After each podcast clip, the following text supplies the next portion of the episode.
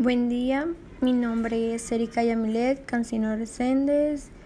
y el siguiente tema pues es la estratificación social. Eh, a lo que yo entendí acerca de este tema pues es que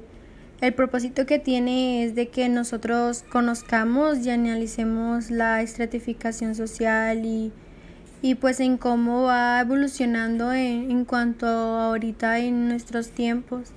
y pues esta pues realmente es una, una división de, de ciertos grupos de, de personas o los individuos que componen una sociedad.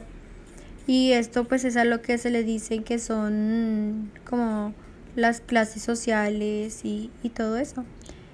Y pues ciertos grupos estos pues se ordenan jerárquicamente entre sí y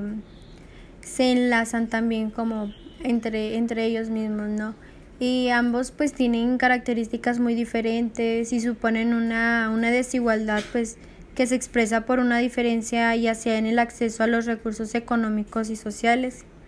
Y también podemos decir que esta estratificación social pues es una cierta conformación de grupos de, de acuerdo a criterios pues ya establecidos y muy, muy reconocidos. Y la estratificación social también pues da cuenta o, es un medio para representar pues también cierta desigualdad social dentro de una sociedad en la, en la que distribuyen los bienes y atributos social, socialmente pues por decir valorados. Y como dice pues en el libro como ese pequeño concepto de la estratificación social pues implica que, que exista una jerarquía social así como cierta desigualdad social, pues dicha pues dicha desigualdad pues está institucionalizada y tiene una consistencia y una coherencia a través a través del tiempo. Y ciertas formas de estratificación social pues generalmente son las clases sociales. Este también podría ser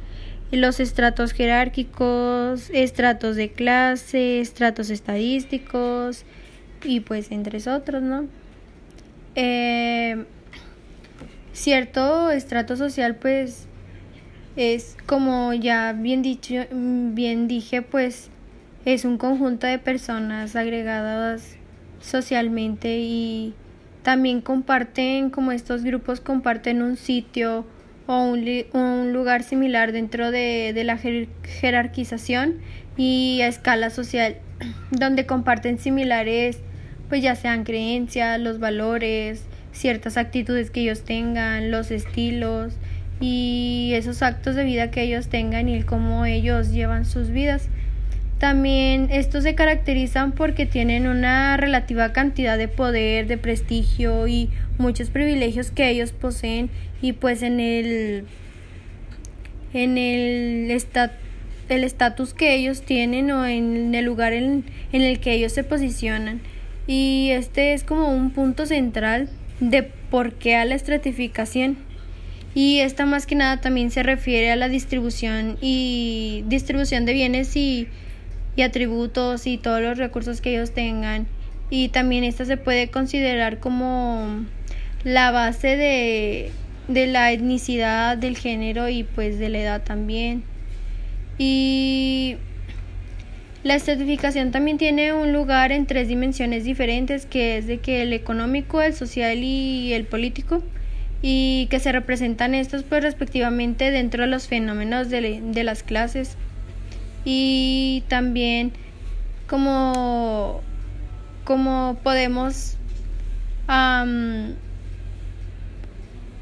o sea como resultado ya como de esto pues por eso existe la desigualdad.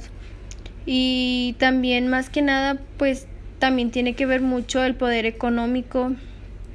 el poder social el político